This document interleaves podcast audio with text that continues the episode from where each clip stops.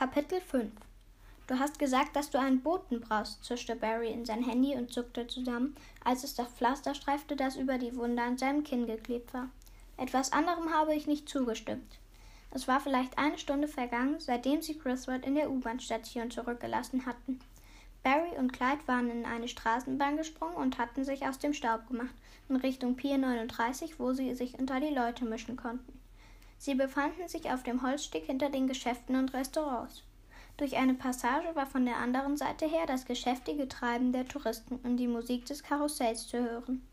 Am Ende des Piers blickte eine Menschentraube auf die Seelöwen hinunter, die sich auf den Portons im Hafenbecken sonnten und brüllten wie eine Gruppe rauflustiger Männer. Und dann war da Clyde, der gerade so außer Hörweite ein paar Meter von Barry entfernt saß und in aller Seelenruhe Mini-Donuts in sich hineinstopfte. Wer ist dieser Typ überhaupt, den du mir da ans Bein gebunden hast? Am anderen Ende der Leitung bellte eine Stimme in den Hörer. Barry zog den Kopf ein wie ein Hund, der gerade geschimpft wurde. Es ist in allen Nachrichten, Mann, sagte Barry. Ich kriege hier langsam die Krise. Sogar die Penner auf der Straße kennen Garrison Grit. Du weißt schon wen. Barry presste den Knöchel seiner freien Hand gegen seine Schläfe und hörte zu. Ja, die sind wir losgeworden. Clyde hat gesagt, er hat sie abgewischt und in die Bucht geworfen. Clyde versuchte gerade, eine Möwe, die auf dem Geländer vor ihm saß, durch seinen Blick zu bezwingen.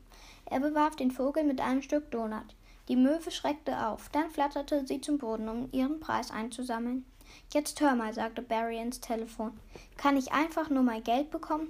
Du findest doch bestimmt jemand anderen. Oder Clyde kann ab jetzt übernehmen.